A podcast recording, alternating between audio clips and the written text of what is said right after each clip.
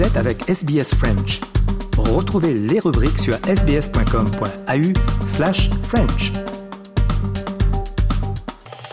Nous rendons hommage aux propriétaires traditionnels de la terre à partir de laquelle SBS French diffuse.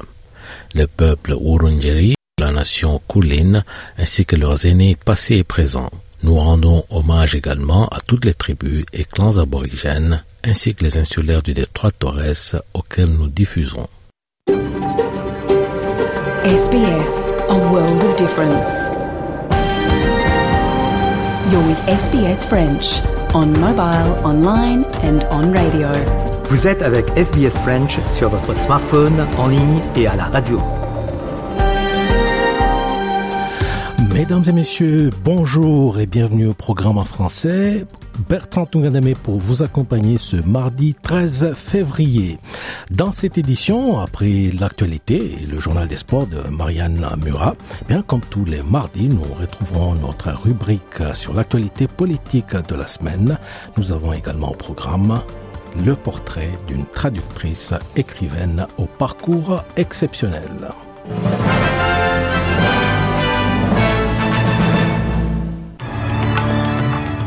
Au sommaire de cette édition, le Victoria sous l'interdiction totale d'allumer de feu alors que la canicule s'installe. Le chef de service de renseignement australien rassure la population quant au risque de terrorisme lié aux affrontements en cours au Moyen-Orient. Et au Sénégal, deux anciens chefs d'État demandent au président Macky Sall de respecter le calendrier électoral, le processus démocratique.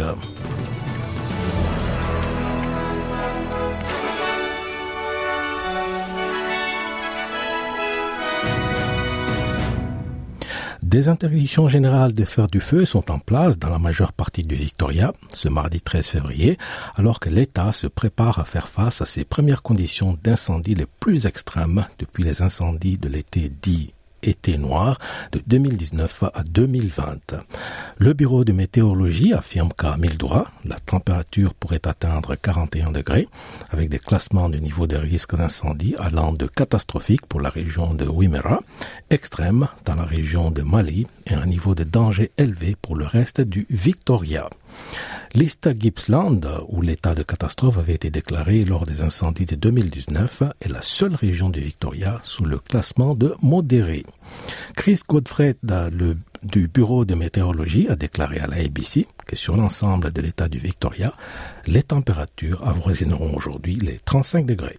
It really is a um, potentially quite nasty day uh, across uh, quite a wide swath of the, uh, the the state, but I'd say that risk is higher uh, based on the on the ratings in that sort of uh, west to northwest part of uh, Victoria, where the temperatures are set to be highest.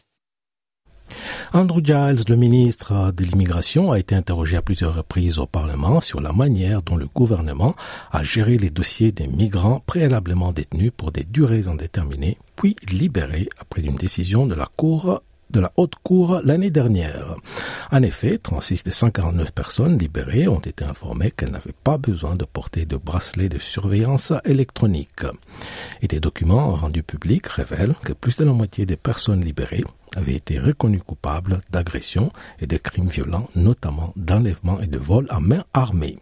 Concernant les risques potentiels posés à la population, les anciens, par les anciens détenus, eh bien, Andrew Giles affirme que des procédures ont été mises en place pour protéger les Australiens. A big part of that was setting up Operation Aegis to bring together the government, law enforcement agencies around the country together. We also have now four layers of protection, including stringent visa conditions, electronic monitoring, and uh, and curfew arrangements as well as uh, preventative detention arrangements. In order to manage that, we put in place a community protection board so that the decisions around community safety can be made by those best placed to decide on the merits in any issue how to keep the community safe. L'année dernière, un magistrat du Victoria avait rejeté des accusations portées contre un garçon de 13 ans, estimant que le comportement des informateurs de la police infiltrée était nettement en deçà des normes minimales attendues de force de l'ordre. Le garçon atteint d'autisme est accusé de terrorisme. Écoutons le procureur par intérim du Commonwealth s'exprimant devant la commission sénatoriale des affaires juridiques et constitutionnelles.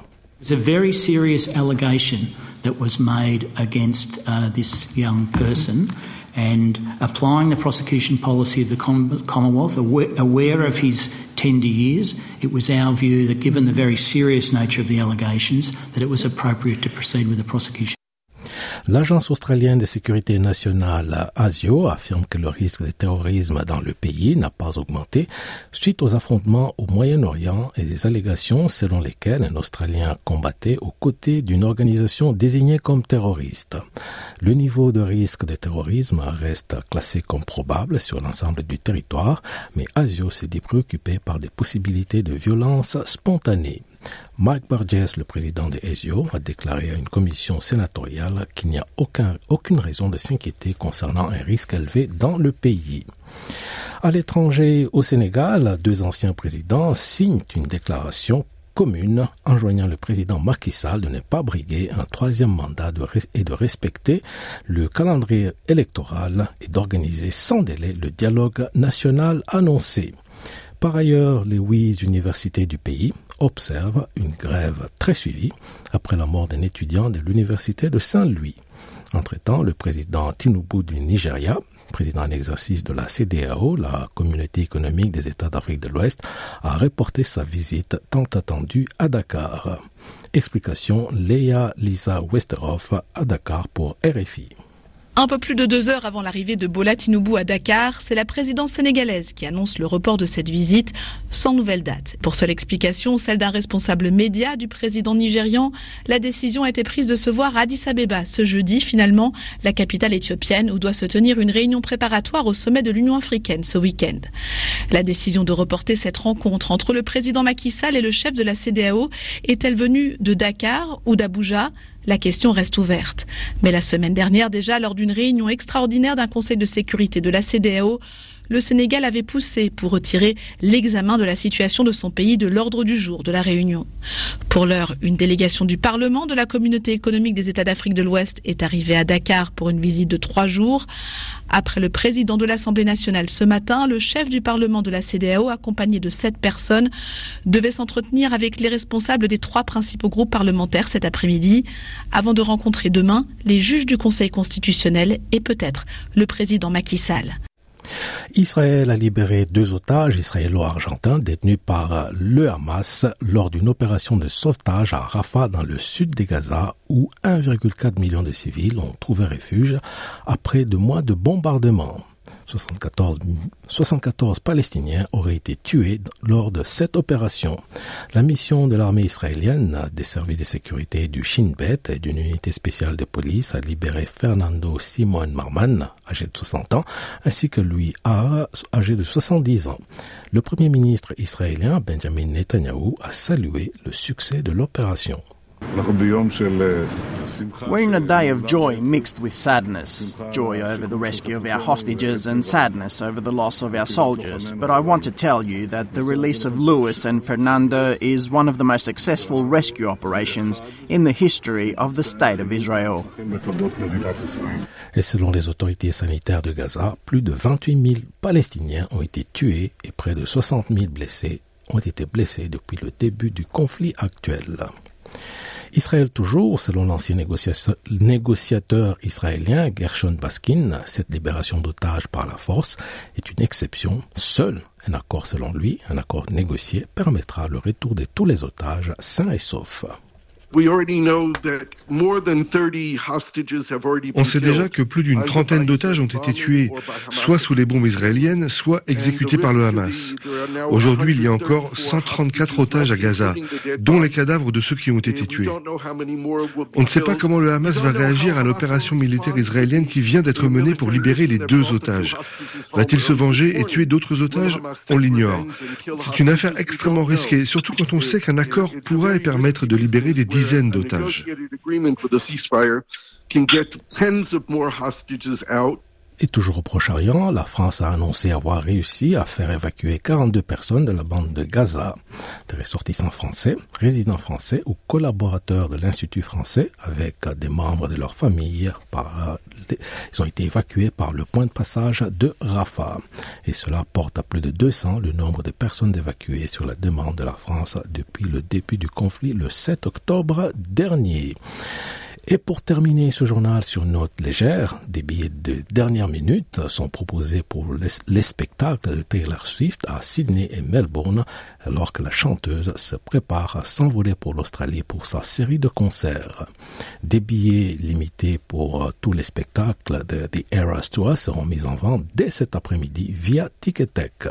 Cela inclut aussi des places offrant une visibilité plutôt limitée qui coûteront tout de même un peu plus de 65 dollars. La tournée débutera vendredi à Melbourne au MCG. Et un coup d'œil météo à travers euh, l'Australie, Perth à 35 degrés, Adelaide 27, Melbourne 36, Hobart 29, Canberra 32, Wollongong 29, Sydney 31, Newcastle 31, Brisbane 30, Cairns 32 et Darwin 29 degrés.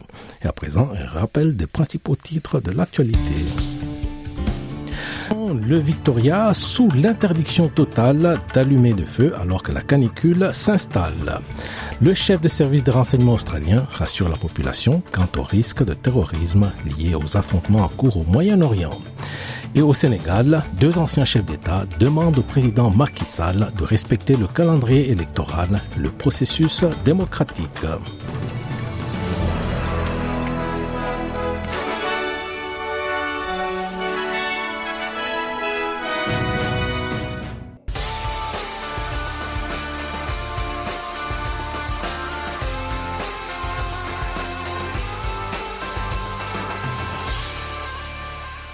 Mesdames et messieurs, le journal des sports de ce mardi 13 février 2024. On commence avec cette tragique nouvelle pour le monde du sport, le monde de l'athlétisme et le décès de Kelvin Kiptoum, détenteur du record du monde du marathon. Retour sur les faits avec Victor Missistrano pour Radio France Internationale. Le Kenyan Kelvin Kiptoum est décédé hier dans un accident de voiture. Il avait 24 ans. Son entraîneur rwandais Gervais Akizimana a également perdu la vie dans ce drame survenu euh, dans l'est du Kenya. Kelvin Kiptoum était entré dans l'histoire le 8 octobre dernier à Chicago. Il était devenu le premier homme à courir les 42 km 195 en moins de 2 heures et 1 minute. Un temps en 2 heures et 35 secondes pour son troisième marathon. Kiptoum était notre avenir, a déclaré le président kényan William Ruto, qui salue un sportif extraordinaire. On passe au football américain d'abord, la finale du championnat remportée par les Chiefs de Kansas City contre les 49ers de San Francisco. Un match historique à Las Vegas car non seulement c'est seulement la deuxième fois de l'histoire que le Super Bowl joue les prolongations avec les deux équipes qui étaient euh, au coude à coude jusqu'au bout, mais aussi c'est la première fois en 20 ans qu'une franchise remporte deux Super Bowls de suite. Baba Cardiara. Il aura fallu une prolongation aux Kansas City Chiefs pour dominer 25-22 à Las Vegas les San Francisco 49ers. En finale de NFL, c'est le quatrième sacre de l'équipe du Missouri. Le Super Bowl, une soirée qui rapporte toujours aussi gros. Le stade était rempli, 72 000 places vendues, sachant que la place coûtait en moyenne 6 000 dollars. On vous laisse faire le calcul. Et devant leur télévision, pas moins de 115 millions de téléspectateurs. La publicité coûtait 7 millions de dollars les 30 secondes. Football africain à présent avec la 34e édition de la Cannes, la Coupe d'Afrique des Nations et victoire en finale à domicile des Ivoiriens. Troisième victoire, troisième étoile pour les éléphants qui se sont imposés 2 buts à 1 face au Nigeria. Réaction des supporters dans les rues d'Abidjan juste après le match. On est champion de la Coupe d'Afrique C'est fini La Côte d'Ivoire est champion de la Coupe d'Afrique On a été toujours mené et puis à chaque fois on est mené, c'est ça, on, on devient fort. Félicitations à la Côte d'Ivoire. Ça nous fait trois, trois coupes. Merci. Nous avons été humiliés dans ce même stade. Et dans ce même stade, nous avons rendu l'honneur à la Côte d'Ivoire. Il y a Dieu en Côte d'Ivoire. Le peuple ivoirien est debout et fier. La Côte d'Ivoire, tu t'es béni. C'est une joie immense, il ne dit pas son nom, parce que cette victoire, c'est une grâce, c'est une victoire de la grâce. C'est une victoire, euh, je ne sais pas comment on dit, vous êtes de la honte à l'humiliation. Dieu a béni la Côte d'Ivoire et Dieu en Côte d'Ivoire. La différence, c'était surtout la volonté, celle de gagner. On était sûr de gagner.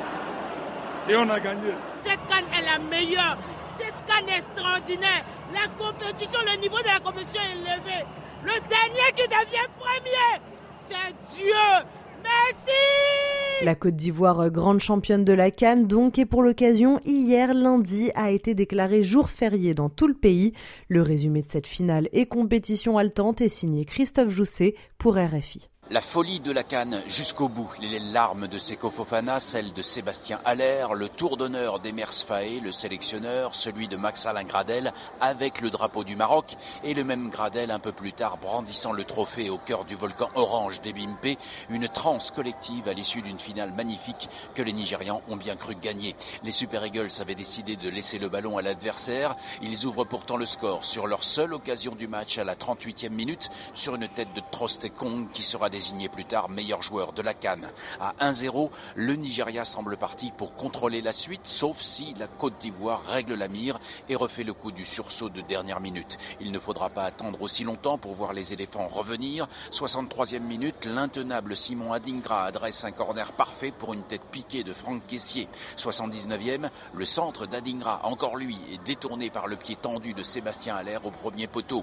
2 buts à 1, la soirée a basculé dans l'euphorie la plus totale. Victor Osimhen est assis sur le banc, le regard dans le vide. La coupe reste en Côte d'Ivoire. La troisième place de la Cannes revient à l'Afrique du Sud, tombant en petite finale de la République démocratique du Congo au tir au but. En parallèle de la Cannes, la Coupe d'Afrique des Nations, il y avait la Coupe d'Asie des Nations, beaucoup moins médiatisée. Euh, victoire du Qatar face à la Jordanie, 3 buts à 1. Le Qatar qui jouait à domicile et conserve ainsi son titre grâce à un triplé d'Akram Afif. Football toujours avec euh, quelques résultats de la Coupe de France, fin des huitièmes de finale, marqués par l'écrasante victoire de Rennes face à Sochaux, 6 buts à 1. Pareil pour Nice contre Montpellier, 4-1. Le PSG qui s'impose face à Brest, 3-1. Et l'exploit de Rouen, club de troisième division, qui a éliminé Monaco, pensionnaire de Ligue 1. Arthur Verdelet pour RFI. Un partout à la fin du temps réglementaire, puis les prolongations. Les Rouennais se sont imposés au tir au but 6 à 5. C'est la deuxième fois déjà qu'ils font le coup après avoir sorti Toulouse, autre club de l'élite au tour précédent, là aussi au tir au but. L'entraîneur du FC Rouen, Maxime Dornano, vit un rêve éveillé. Au milieu, vous allez l'entendre, d'une chaude ambiance. C'est magnifique. Je pense qu'on joue au foot pour avoir, euh, ces émotions-là. Il n'y a pas de mots, il n'y a pas de mots. Les mecs, ils ont fait un truc extraordinaire. Ça se joue encore au tir au but à la fin. Léo, euh, notre gardien, a fait le travail. Les autres ont bien tiré. Magnifique. Prochaine étape pour Rouen, un quart de finale contre Valenciennes, club de Ligue 2. Deux chocs de Ligue 1 au programme également, Lyon-Strasbourg et PSG Nice. Rennes se déplacera de son côté chez le petit poussé, Le Puy, qui évolue en quatrième division. Et Ligue 1 justement, fin de la 21e journée, marquée elle par le match nul de Marseille. Un partout score final, réduit à 10 pendant plus d'une heure. L'OM a quand même dominé des Messins euh, très timides, sans pour autant décrocher sa première victoire en championnat en 2024. Seul élément de satisfaction côté phocéen, le premier but de la recrue hivernale Faris Mumbania, le Camerounais, l'aurait bien troqué quand même contre une victoire, mais apprécié le visage montré par son équipe. On avait à cœur de, sortir euh, un bon match, mais malheureusement, on rentre avec un point. C'est pas mal déjà sur, euh, l'agressivité, sur l'envie, et ce qu'on avait à cœur de faire aujourd'hui, mais on ne voulait pas se contenter d'un point, on a poussé jusqu'à la fin, mais malheureusement, on n'a pas pu mettre le deuxième but. Même à 10 contre 11, on a, on a vu sur le terrain, on a, on a tout donné, on s'est acharné pour, pour marquer euh, le deuxième but. Mais voilà, après, on rentre, euh, avec, un sentiment de, volonté. On veut encore plus donner et on espère que sur les prochains matchs, on, va, on doit garder cette, euh, cette envie-là. Et après, le reste, ça vient. Marseille huitième du classement de Ligue 1, le PSG en tête suivi de Nice et de Monaco qui est remonté. Brest sort du podium relégué à la quatrième place après son match nul contre Clermont, un partout.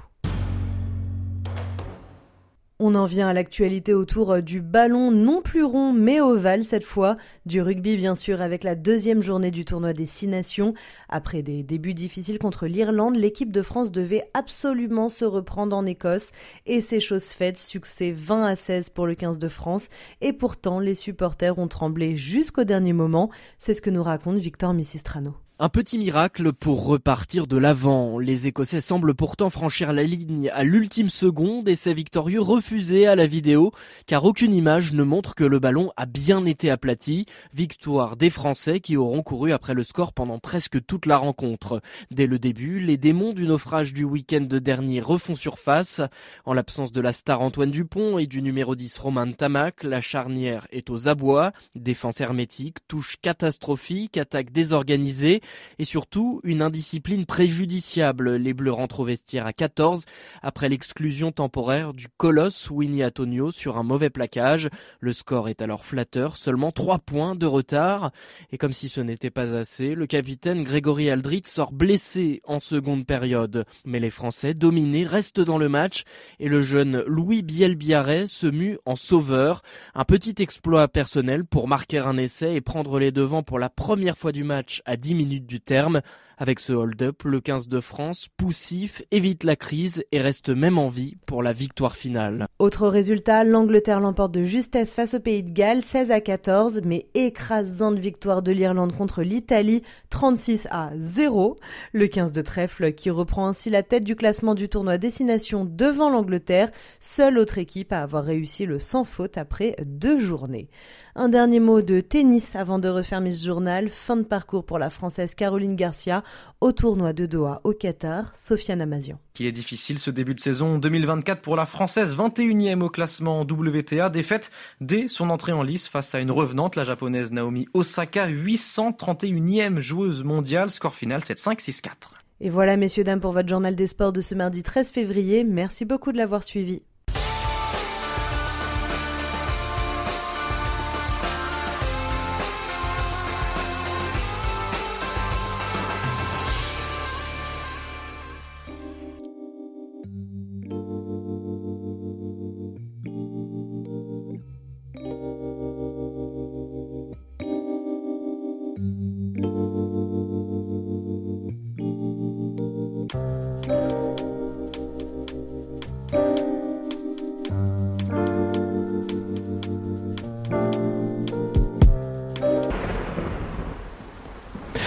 C'était Lynn qui nous interprétait Est-ce que c'est pour ça qu'on pleure? À présent, la rubrique La semaine politique signée Patricia Meunier.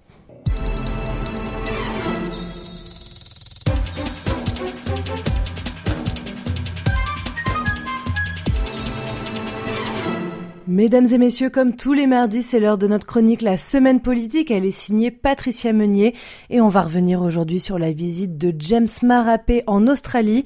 James Marapé, c'est le premier ministre de Papouasie-Nouvelle-Guinée et il a demandé à l'Australie de ne pas abandonner son pays.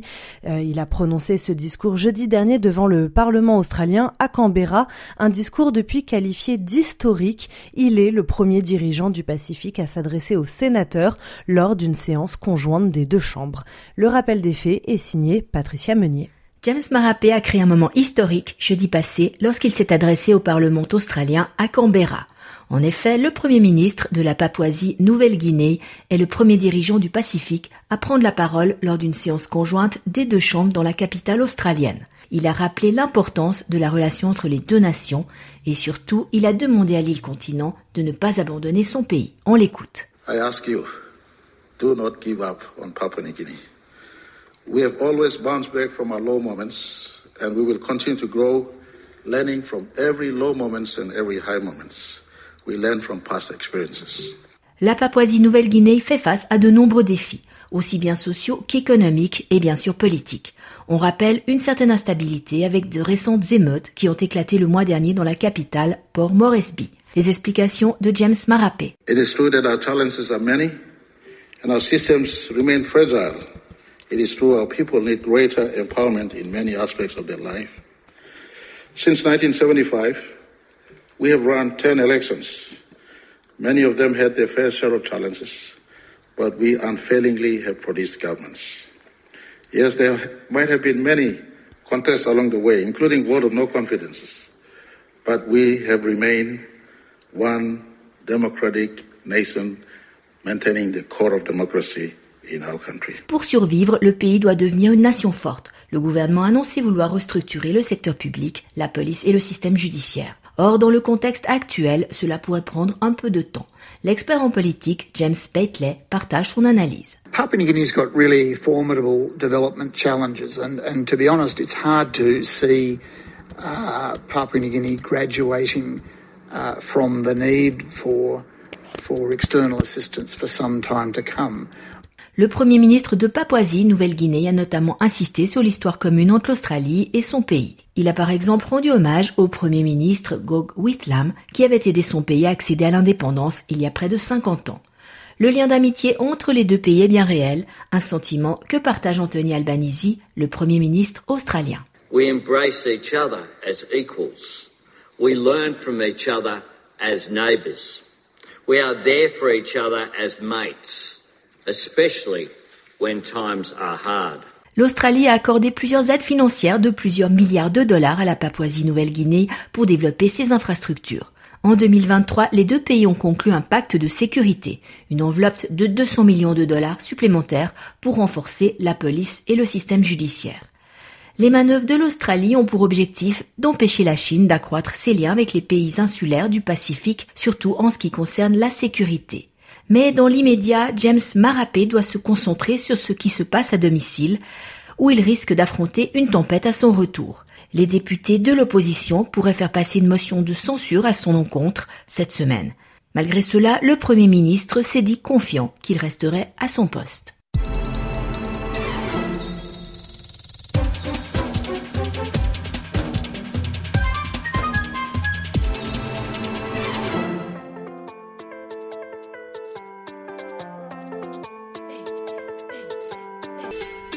C'est catégorique avec euh, le morceau Regarde-moi.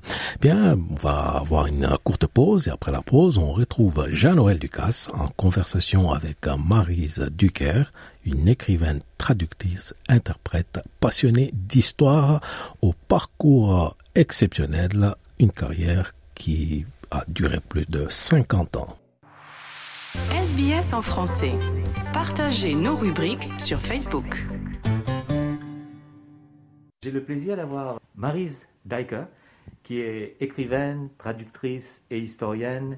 Elle est d'origine mauricienne. Elle est arrivée en Australie en 1950 et là je me trouve avec elle euh, près du Camberwell Junction au Mary MacKillop euh, Aged Care.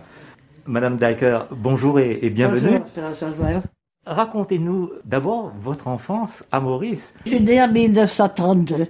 En 1932, 36, j'ai perdu mon père. Et ma, ma, maman a été veuve avec sept enfants. Elle avait, elle avait pas encore 30 ans. Elle a eu 30 ans une semaine après la mort de mon père. Je peux dire que nous avons été, euh, nous avons tous été chez ma grand-mère. Elle nous a prises sous, ses, ailes. Elle, nous a bien protégés. Et, nous avons beaucoup à lui remercier. Ma grand-mère Elle était très, très généreuse.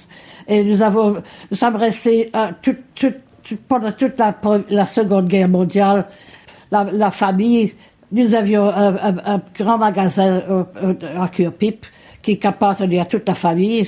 Ça nous a nourris. Nous sommes restés, enfin, nous avions toujours quelque chose pour, pour remplir l'estomac, mais nous n'avons pas eu aucun luxe. Et mes, mes frères ont commencé à partir pour l'Australie. Mon oncle était déjà parti pour l'Australie.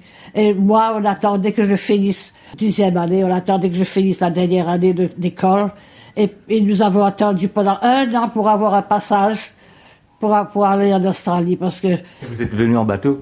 Nous, sommes venus. Il y pas, nous avions des paquebots qui sortaient de, de l'Australie, qui venaient porter de la nourriture à Maurice. Mais jamais jamais qui retournaient, qui retournaient de Maurice à l'Australie. Mes frères étaient, ils, sont venus sur les paquebots, ils n'ont pas payé beaucoup d'argent pour, pour le passage.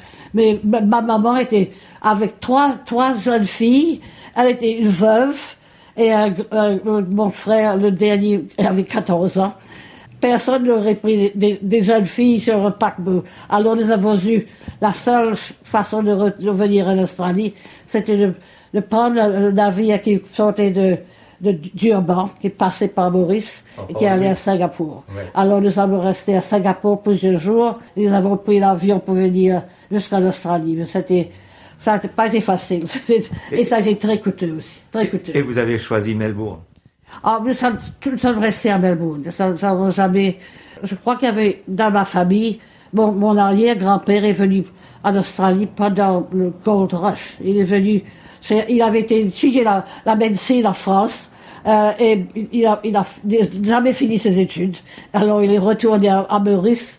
Et alors, à ce moment-là, il y avait les journaux parlaient de la découverte de l'or. Et lui et beaucoup de ses amis, ils ont, ils ont formé une compagnie. Ils ont acheté des, tous ensemble. Des terres. Euh, un- non, non, pas des terres, un, un navire. Un navire qui les a amenés ici et qui est est resté à, à, euh, dans le port ici pour, pour, les, pour les accommoder jusqu'à qu'ils décident qu'est-ce qu'ils, de, jusqu'à, jusqu'à, jusqu'à qu'ils arrivent euh, dans- sur les endroits où on fouillait de l'or. Mais ils n'ont jamais trouvé d'argent en or. Mais il a, il a, ils, ont ouvert un petit magasin. Ils ont, ils ont vendu la, la nourriture plutôt que la famille. Dans la famille, nous étions tous des, des, des, des marchands. Nous, nous vendions la marchandise. Alors ils ont fait la même chose ici. Et alors il a épousé une, une jeune, une jeune fille qui, de, de 16 ans, je crois, c'est qu'elle avait il l'a rencontrée. Et elle, Anglaise. elle, elle venait de Cornwall, du, de- du sud de l'Angleterre. Eux aussi, ils étaient les immigrants qu'on avait, qu'on avait emmenés en, en Australie. Alors, le- il, sont- il est retourné avec un enfant et une femme. Et à ce moment-là, euh, euh, c'était l'endroit. La famille connaissait toujours l'histoire de la famille, que le grand-père qui était venu s'établir en, Australie. On n'était pas tellement fiers de lui. Il n'avait jamais fini ses études. Vous êtes donc arrivé ici en Australie. On parle des années 50. euh, Melbourne, c'était comment les années 50 Ah, C'était très différent. C'était, euh, nous avons eu les, les Jeux Olympiques en 1956. oui. Mais en 1950, on- on- personne ne buvait du café à Melbourne. Pour avoir du café, on avait tout sortes de problèmes. Il fallait aller à la- Quelqu'un m'avait dit, vous allez dans un petit magasin danois, vous pouvez acheter du café là. Et alors, moi, je travaillais à, à la, à la- à la banque, en cité. Toutes les, les jeunes filles qui travaillaient avec moi disaient, quelle est cette odeur? Cette odeur, c'était quelque chose qu'elles ne connaissaient pas, personne. Et maintenant, tout le monde à, à Melbourne boit du café. Tout le monde, tous les jeunes. C'était en quelle année que vous avez rencontré votre épouse euh, Herman? Je l'ai rencontré, il était comme moi, un, un immigrant, lui aussi. Il avait, il, était, il avait quitté euh, la Hollande le jour que j'ai quitté Maurice, moi, en même temps. Alors je me disais, c'était, c'était une destin. destinée, c'était le destin, oui, j'ai toujours dit ça. Et lui, il est arrivé bien, il connaissait personne, il parlait pas l'anglais, mais quand je l'ai rencontré deux ans, deux ans après, il, il parlait très bien l'anglais. Il avait, il avait le don des langues, lui. Il, il, s'intéressait à, s'il rencontrait des gens qui parlaient une langue différente, il apprenait, il apprenait beaucoup de mots et, et, s'adressait à eux dans la, dans la langue s'il pouvait. Non, il, il était bien dou- doué pour les langues. Je ne peux pas dire que j'étais- aussi doué moi, non. et, et donc, euh, vous avez commencé à travailler dans une banque ici à Melbourne au début, nous avons, mon anglais n'était pas. Je, je parlais, j'avais étudié. Enfin, à Maurice, tout le monde apprend, apprend l'anglais et on, on fait des études en anglais. Mais on, c'était le, nous sortons du Moyen-Âge, les enfants le diraient maintenant. Nous n'avions pas de, de, de télévision, de Internet. La- L'anglais que nous, nous parlions, c'était le- l'anglais que nous lisions dans le livre, nous prenions sur ça de, de notre façon, je crois. Je crois qu'on nous trouvait difficile à comprendre. Je n'osais pas aller travailler dans, dans un, comme, comme se- secrétaire ou quoi. J'ai travaillé dans la couture. J'ai fait de la couture pendant deux ans parce que je, je gagnais un peu plus d'argent parce que que, que si j'avais été dans un bureau. Alors, pendant deux ans, j'ai appris à faire des chemises et ça m'a servi toute ma vie parce que si on fait une chemise, on peut faire, un- on peut faire une veste, on peut faire un manteau si on veut. Et j'ai fait tout, tout, tout ce que je portais, c'était ce que je faisais moi-même.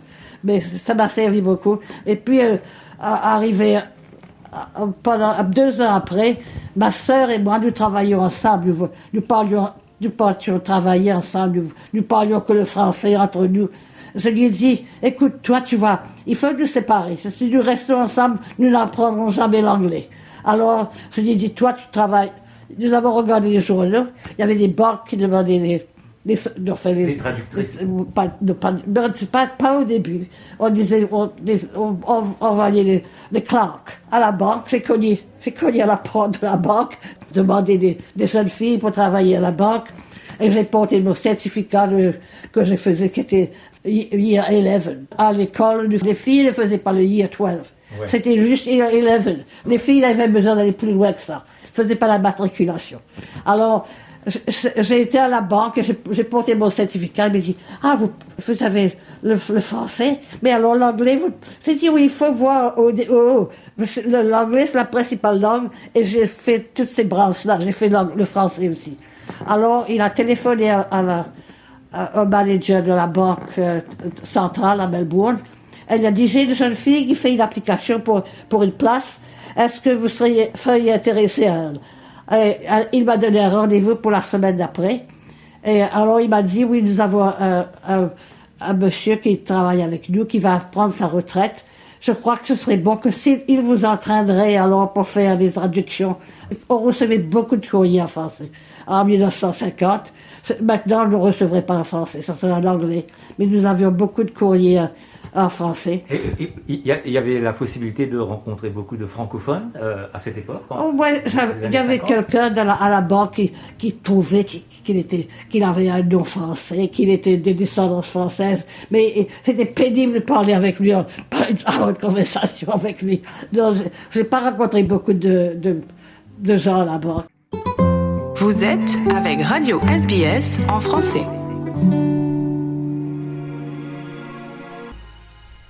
Et c'était amoué par Dila. Et à présent, la deuxième partie du portrait de Marise Diker, une écrivaine traductrice au parcours exceptionnel au micro de Jean-Noël Ducasse. Vous êtes avec Radio SBS en français. Parlons de, de, votre, de cette passion pour, euh, pour l'histoire, parce que vous avez collaboré, vous avez écrit euh, l'anthologie Mauritian Heritage. Oui, ça, quelque chose que nous étions. Je sais que nous avons. J'avais été à Sydney visiter mon fils Edward. Et il, me dit il faut que tu, il faut que tu écrives ça. Il faut que les deux enfants connaissent ce, que les premières années que, vous avez passées en Australie. C'est parce que les années, ça n'a pas été facile. Nous étions logés, très mal logés. On était entassés dans une, dans une petite maison. Trois, plusieurs maisons, plusieurs familles ensemble. On partageait une même maison parce que tout le monde est arrivé ensemble. Et, ma grand-mère nous a, elle a acheté deux maisons et nous sommes entassés dans les deux maisons.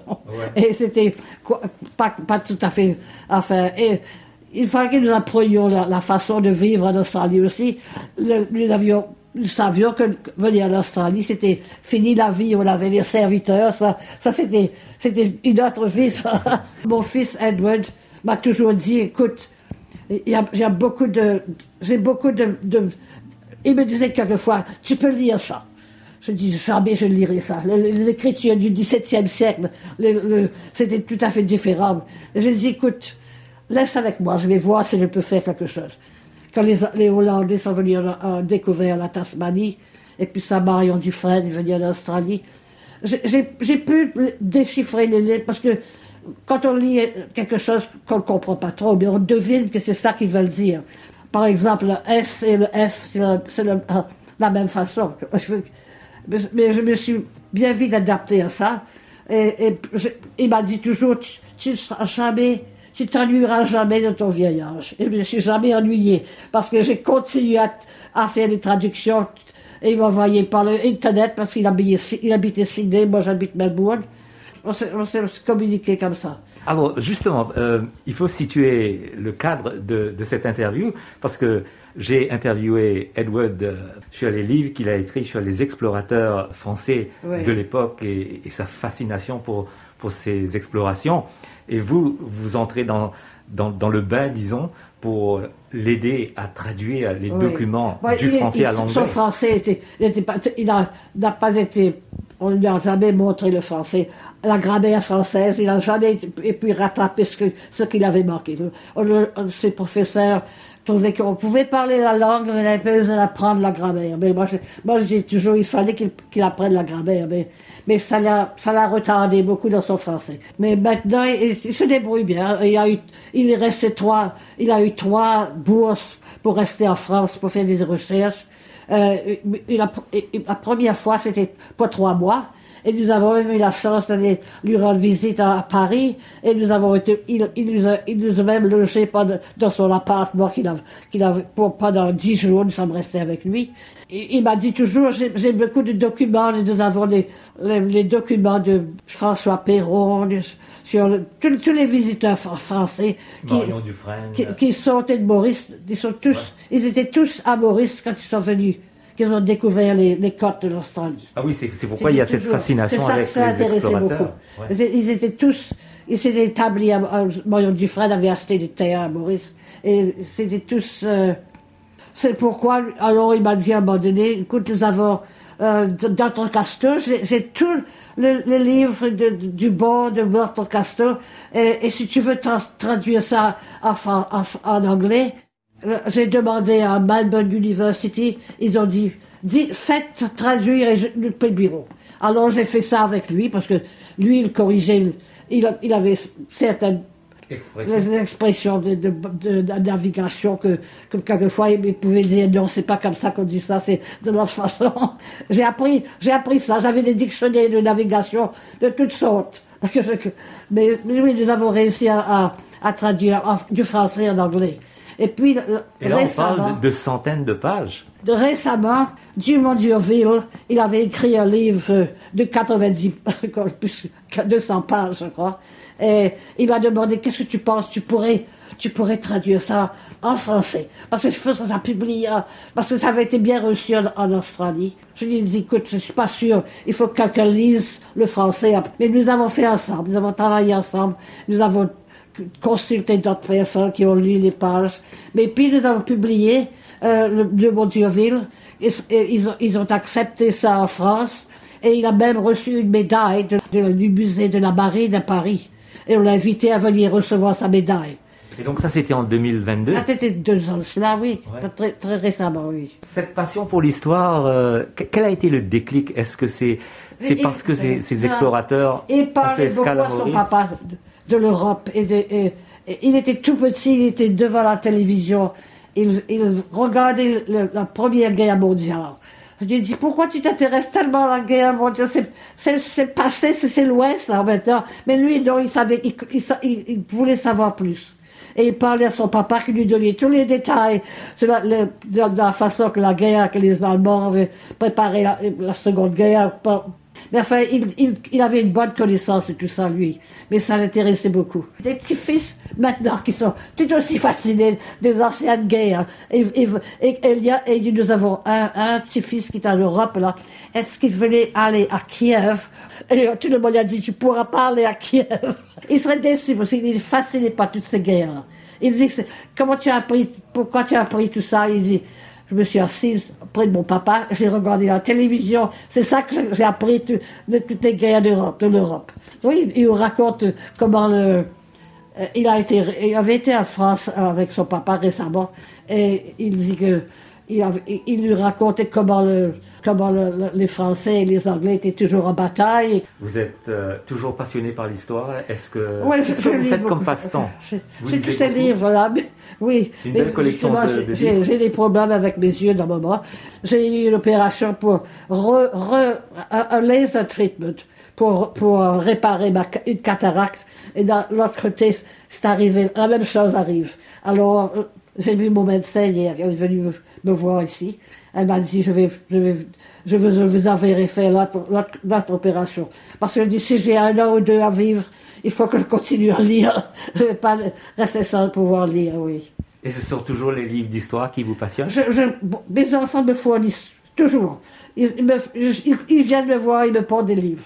Et je garde trois semaines et je, je retourne le reste et ils me portent d'autres cette fois, oui. Votre communauté, vos conversations. SBS French. Mais le sorcier oublie toujours. Les parents de la victime n'oublient jamais. C'est pourquoi. Et c'était Martyr par Tikenja Fakodi. À présent, un rappel des principaux titres de l'actualité de ce mardi 13 février.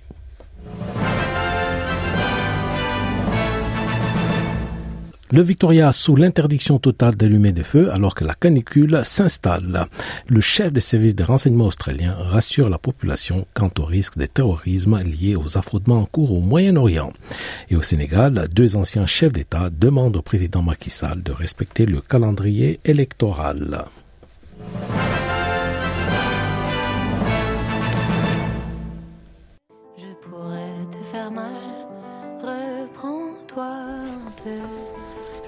Voilà, c'est le temps de nous quitter pour ce mardi. Bertrand Tunganame avec vous ce mardi après-midi. Prochain, prochaine édition du programme français, c'est jeudi comme d'habitude entre 13 et 14 heures.